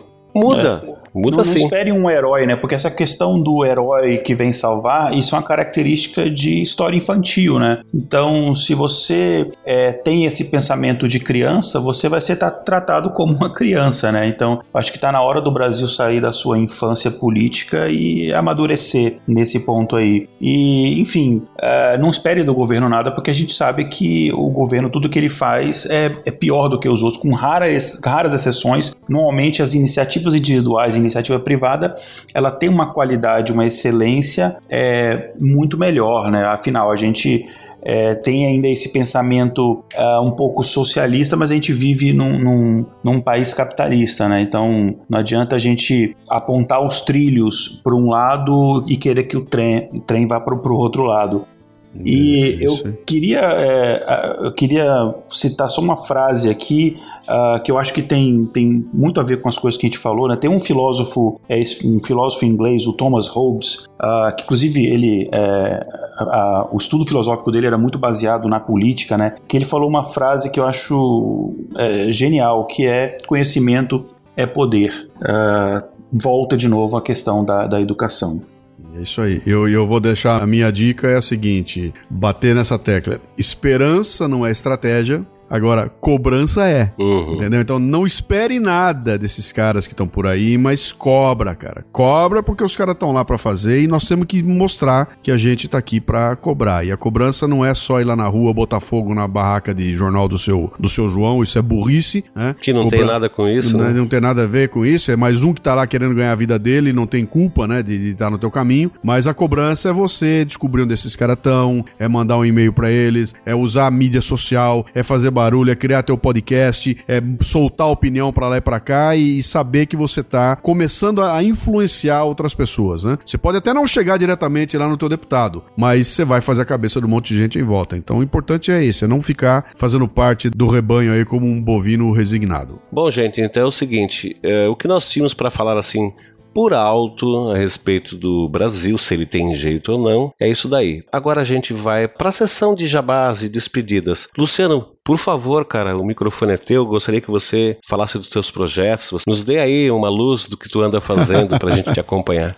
É muito fácil. Eu tô nas mídias sociais aí, o meu. Se quem entrar no meu site pessoal, que é o lucianopires.com.br, ali estão todos os atalhos para Portal Café Brasil, para o Podcast Café Brasil, para os videocasts, para as iscas intelectuais e, e para o Facebook e tudo mais. Eu tenho feito trabalho bastante uh, agressivo usando mídias sociais, né? Que é de um trabalho de juntar essa turma toda aí para ver se a gente consegue uh, criar uma, uma, um grupo uh, significativo de conspiradores aí, que dali o próximo passo é começar começar a fazer a conspiração virar realidade, né? Não quero seguidores, não, tenho o menor interesse em virar guru, nada disso. Eu quero que as pessoas pensem. E, e se você quiser me ouvir para brigar comigo, seja bem-vindo, porque se você tiver que escrever um texto para me contestar, você vai ter que pensar. E quando você fizer isso, eu ganhei, entendeu? Tô feliz com alguém que pense. Para me xingar, para elogiar, não importa por quê. Pensou, eu ganhei. Ganhei meu dia, né? E, e, o, e, cara, esse assunto que você trouxe aqui, bicho, tem tanta gente tão importante discutindo esse tema há tanto tempo no Brasil e não chegou a uma conclusão, né? Eu fico até humilhado aqui quando a gente senta para conversar um assunto assim. Você lembra dos, de, de quanto já foi escrito no Brasil para tentar entender o que acontece com esse país por sumidades, né? Por caras que são intelectuais de altíssimo nível, né? E que até hoje não conseguem chegar a uma conclusão. Então, o que, que vai acontecer? Eu acho que a discussão é infindável. Sim. Portanto, dá para fazer mais uns 150 TemaCast aí e continuar discutindo o assunto então se prepare aí, porque não vai faltar tema.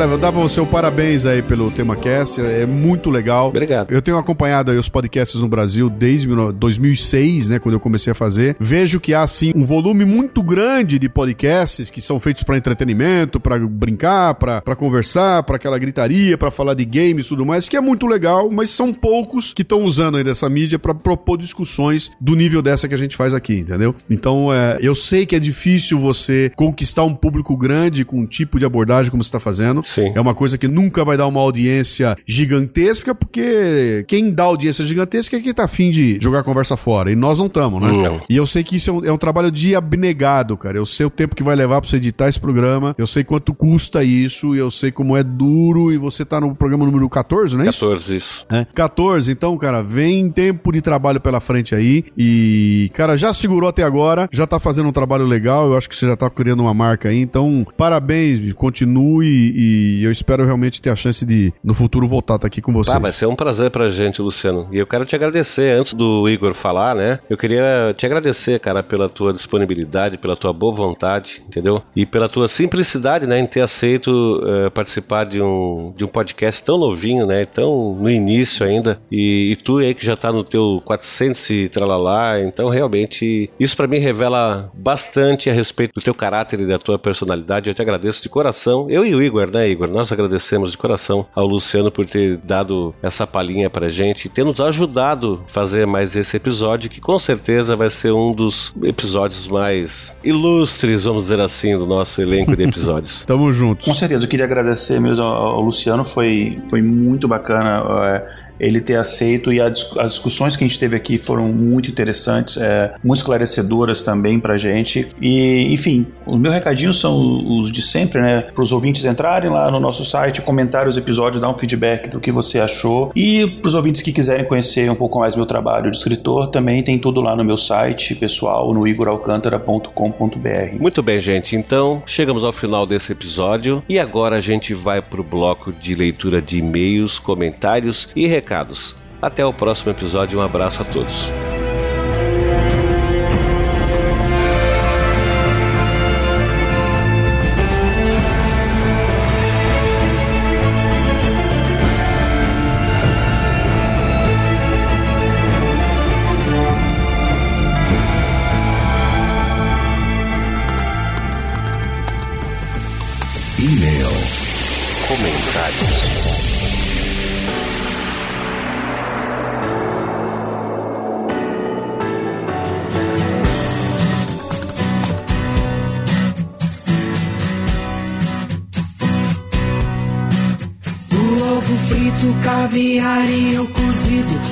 Buchada e o cabrito, o cinzento e o colorido, a ditadura e o oprimido, prometido e não cumprido, e o programa do partido. Tudo vira bosta. Muito bem, hoje temos alguém muito especial para fazer a leitura de e-mails e comentários. É a Ana Gouveia. Seja muito bem-vinda, Ana Gouveia. Muito obrigada. Minha mãe também me acha muito especial. Tenho certeza.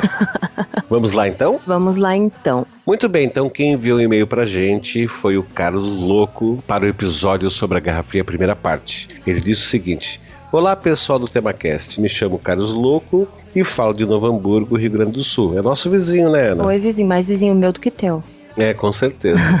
Ele continua assim: Eu vi pela primeira vez o episódio sobre o tema da Guerra Fria e achei excelente, muito completo. Gostaria de indicar alguns filmes que vi e retratam situações fictícias, mas que ilustram a tensão do período. O primeiro é o imortal Dr. Strangelove do Kubrick, que é animal ao retratar com um humor negro o medo da bomba e o tipo de controle mambembe que se tinha sobre o arsenal. Outro filme fortemente baseado no primeiro que citei é o Código de Ataque. Praticamente o mesmo filme, mas com uma história sem humor algum, mas que demonstra os erros humanos ou de máquinas que poderiam ter desencadeado um conflito de ordem global e nuclear. Vale citar que esta obra foi filmada ao vivo no ano 2000, no mesmo esquema das primeiras telenovelas brasileiras. É isso, gostaria de agradecer toda a dedicação com a história e aguardo a segunda parte. Cara, muito obrigado pelo teu comentário, aliás, comentário não, muito obrigado pelo teu e-mail e aguarde a segunda parte, é a única coisa que eu posso falar pra você. E eu vou, eu anotei os filmes, fiquei curiosa. Eu também fiquei, vou querer ver. Uhum. Teve um outro cara, o Eduardo Chimotti, também falando sobre a Guerra Fria, primeira parte, que falou assim, ó: Olá, amigos. Aqui é Eduardo Chimotti, tenho 32 anos, moro em Nagoya, no Japão. Tá longe, esse não é vizinho. Não é vizinho, nem de mim, nem de ti. Não. Ele continuou assim: Esse episódio foi o primeiro que eu ouvi, graças ao Léo Brusque. Cara, mas o Léo Brusque tá sempre se metendo, né? O Léo Brusque é tipo chinês no chá do 5, né? Sempre tem. Ainda bem que ele se mete de uma forma benéfica, né? É. E é, ele deu um toque pro Eduardo lá no Facebook. Inclusive, até acompanhei esse toque que ele deu. Ele continua assim: ó, o programa sobre Guerra Fria foi muito bom e apresentado de maneira esclarecedora. Nunca gostei de história. Pô, Eduardo, como assim, cara? Pô, Explica Eduardo, bem. como assim? Tua professora Pô. de história vai chorar ouvir isso. Cara, a história é super legal. Bom, aí ele continua, mas com a utilização da mídia podcast, conseguir encontrar alguns programas que tratam do tema e desde então procuro por programas que tratam do assunto. O TemaCast foi uma surpresa, ótimos temas e uma abordagem dinâmica e de fácil entendimento. Obrigado e continue assim. Grande abraço. Obrigado pra você, Eduardo, tá? Um abraço nipônico para você. E tomara que você fale para esse monte de decassegue que você conhece aí no Japão para eles ouvirem o tema cast, né? Pelo É. menos. Já tem, já tem a versão em japonês do TemaCast? Que os, os filhos do Decaseg já estão sabendo falar japonês melhor que português, de repente. A gente vai tentar providenciar. Uma audiodescrição. Não, brincadeira, não, não vai providenciar, desculpa, cara. Não vai rolar. Bom, e a gente parte pros comentários. O que, que a gente tem de comentários aí, Ana? A gente teve o Fabrício Soares do podcast Promotório Estéreo. Eu adorei este nome de. É, mas é, pois é, um dia desse eu te explico o que significa promontório estário. É uma história bem legal. Tá, aguardo ansiosamente. Ele, ele comentou sobre o episódio British Invasion. Hum, Belo nome, hein? hum, Episódio, só? Parabéns. Ótimo programa. Sou muito fã da maioria das bandas citadas no programa, sobretudo Beatles, mas reservo meus comentários sobre eles no episódio que virá e que espero ansiosamente. Ah, eu também, Fabrício. Como o Igor, acho The House of the Rising Sun uma música emocionante. Nunca sai da minha playlist. Com um tema como esse, é desnecessário dizer que a trilha sonora ficou perfeita, fato. Parabéns pelo programa e muito sucesso. Obrigada. Bom, cara, obrigado, cara. E olha, sucesso pra você também no Promontório Estéreo, tá? Tu sabe que a gente sempre tá lá e dando os ares da nossa graça, tá? Aí teve uma pessoa especial chamada Guest. Conhece o Guest, Ana? Ele deve ser da família Silva? Acho que sim, né? deve ser. deve ser. Ele comentou na, na- no episódio da Guerra Fria também, na primeira parte, e falou o seguinte: Uma dúvida: no episódio foi falado que a Guerra da Coreia é a mais longa da história. A Guerra dos 100 Anos não entra nessa estatística? Entra, guest. E a resposta tá lá no site. E aí tu pode ler lá, tá? Eu agradeço bastante ah, o comentário que você enviou, guest. Outra pessoa que comentou foi o Sérgio Ritter, também na- no episódio da Guerra Fria, primeira parte. Ele falou assim: ó, muito legal o podcast, parabéns. Apenas uma correção: a capital da Hungria é a linda Budapeste. Praga é a capital da República Tcheca. Abraço e sucesso. E tu tá corretíssimo. Tá? Foi um erro é, falar a respeito de guerra. É, Que Falar lástima, gente. Falar, falar de Guerra Fria, tu falar de 450 mil datas, de 250 mil lugares e nomes até não poder mais, escapou, né? E aconteceu, desculpa, mas é isso aí, ele tá corretíssimo, tá? Então não vamos colocar a Praga como capital da Hungria, porque não é. Praga é capital da, da República Tcheca, tá? Vamos lá, teve o comentário também da revista blog de escalada.com E sobre a Guerra Fria primeira parte. É que eu tô pegando a minha. Como é que chama aquilo? que- A minha palmatória. É. chicotinho, Não, chicotinho. palmatória.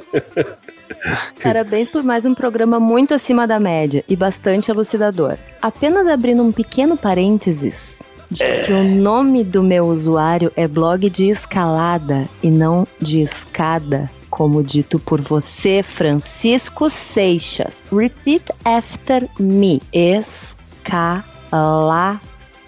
Escalada.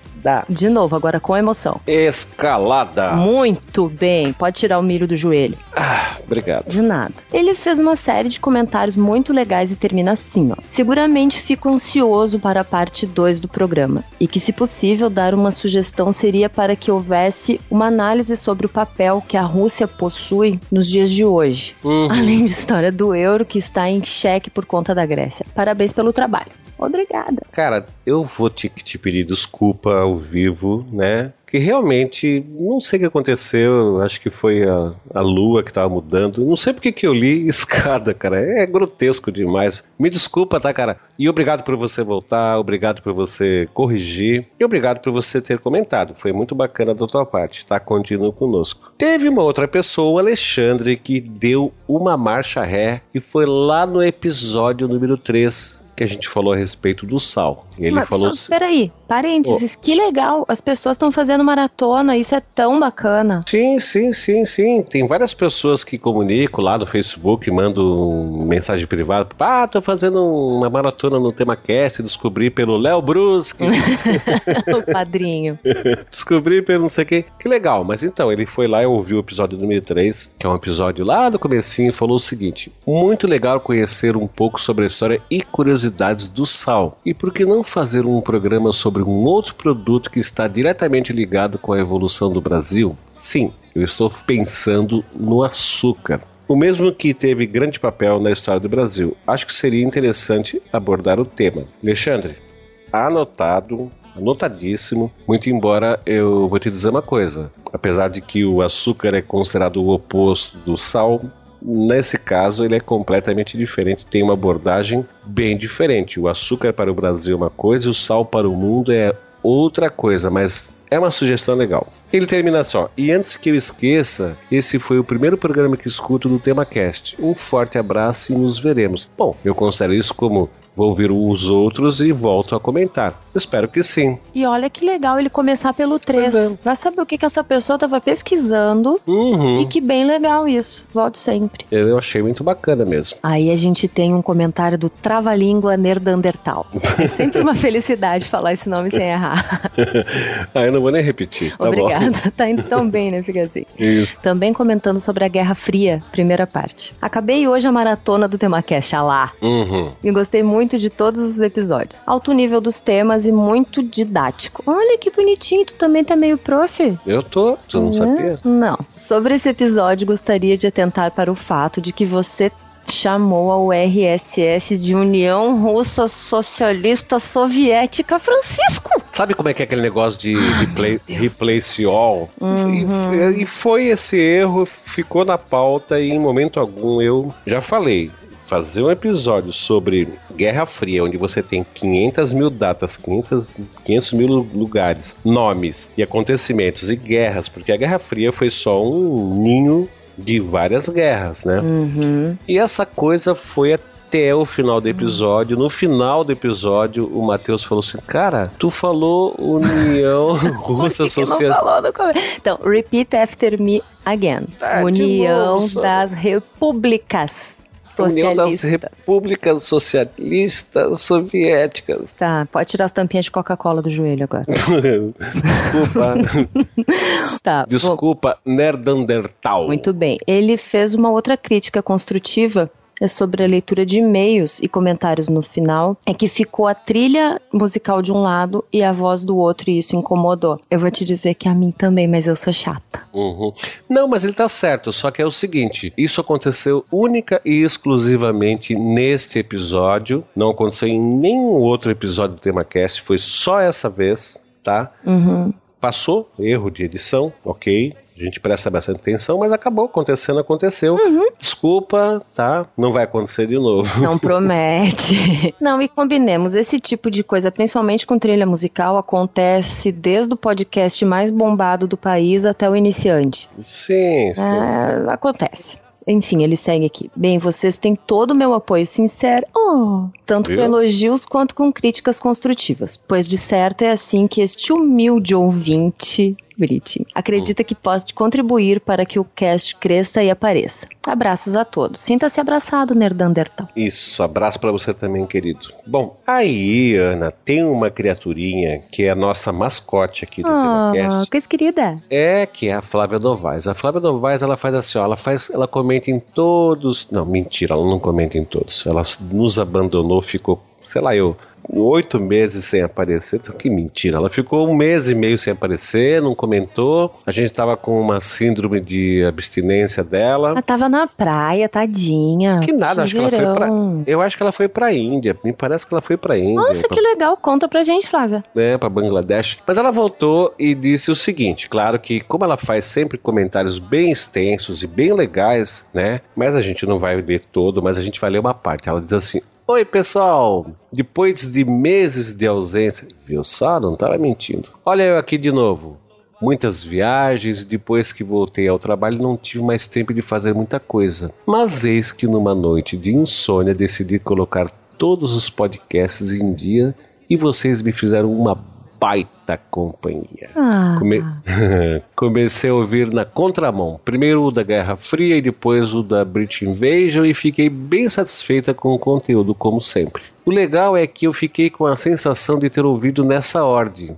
Seguidos. Me ajudou a ter uma visão bem clara daquele momento. Foi como se os programas se completassem de alguma forma. E eu até vou explicar para ela por quê. Porque a Guerra Fria, como ela teve assim o seu ápice ali lá pelos anos 60, e a British Invasion também é dos anos 60, então dá aquela sensação de você estar no mesmo palco, no mesmo ambiente. Então realmente eu posso entender o, o que ela falou. Bom, é claro, né? Aí a Flávia falou um monte de coisa bacana. E aí, mais lá no fim, ela vai fazer uma cobrança, eu espero que ela faça no futuro, a respeito de episódios que a gente disse que vai fazer sobre os Beatles, sobre o Led Zeppelin, sobre os Rolling Stones. Ó, Led Zeppelin, eu tô nessa mesma vibe aí, Flávia, tamo junto. Pois é, então já viu que já tem gente para te ajudar, hein, Flávia? E depois ela sugere que a gente, inclusive, faça um, um episódio do movimento punk né? Também tô com ela. Mal sabe ela que isso já está na nossa planilha de pautas futuras, então... Eu já sabia. É, pois é, nojenta. Então, queridinha, muito obrigado por você ter é, comentado e voltado, né? Que bom que você voltou. E por favor, agora é um papinho assim interno, né?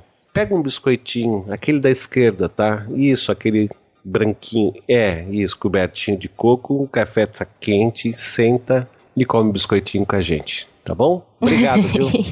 um grande beijo, obrigado por você ter voltado. Quem comentou também foi o César Alvarenga, só que ele comentou num episódio um pouquinho mais antigo que era a respeito do Barão de Mauá. Hum. Ele foi assim, ó, curto e certeiro. Obrigado por me apresentar este grande brasileiro. Ok. Obrigado você por ter ouvido e por ter entendido o quão grande este cara foi para nós, né? O Irineu Evangelista de Souza. E se você não ouviu esse episódio e está ouvindo essa leitura de comentários e e-mails, vá lá, tu vai gostar. E se você quiser participar também, basta acessar nosso site em temacast.com.br. Lá você pode fazer o seu comentário, enviar e-mail através do formulário do site na aba Contato ou pelo temacast.temacast.com.br e é onde você encontra os botões para as redes sociais que o Temacast participa. E quem quiser visitar nossa página no Facebook é só ir lá em facebook.com.br temacast. Passa lá, dá tua curtidinha e nos prestigie com sua visita dando sua opinião e ajudando o podcast a crescer. Nosso Twitter fica em twitter.com/temacast e tem também o Google Plus em google.com barra mais temacastbr. Pois é, e o pessoal que quiser assinar o nosso feed no site ou na iTunes Store, é só clicar nos botões correspondentes que se encontram lá no site do TemaCast. Dê uma passadinha lá na iTunes Store e nos ajude com a sua avaliação mais de 60% dos nossos ouvintes usam o sistema da Apple e certamente tem o iTunes instalado em suas máquinas. Então, passa lá e faça um comentário e ajude o TemaCast a ganhar um destaque na iTunes Store. Para quem não faz ideia de como proceder, fizemos uns pequenos tutoriais que se encontram no menu no site na opção Tutoriais. Simples assim. Então vamos nos despedir antes de subir o som? Então tá, vamos nos despedir. Até a próxima, pessoal. Beijo. Muito obrigado a você, Ana, por ter participado dessa leitura de e-mails e comentários. Espero contar com você em outras oportunidades. Subindo o som, abraço a todos e até o próximo episódio. Quando ele fere, fere, filho, me dói que nem, e dói que nem. Quando ele invoca, aparece, pega na, um pega na. Quando ele fere, fere, filho, me dói que nem, e dói que nem. Quando ele invoca, tá parece pega na, um pega na. Quando ele fere, fere, fica, me dói que nem, e dói que nem. Quando ele invoca, tá parece pega na. Segura aí. Para.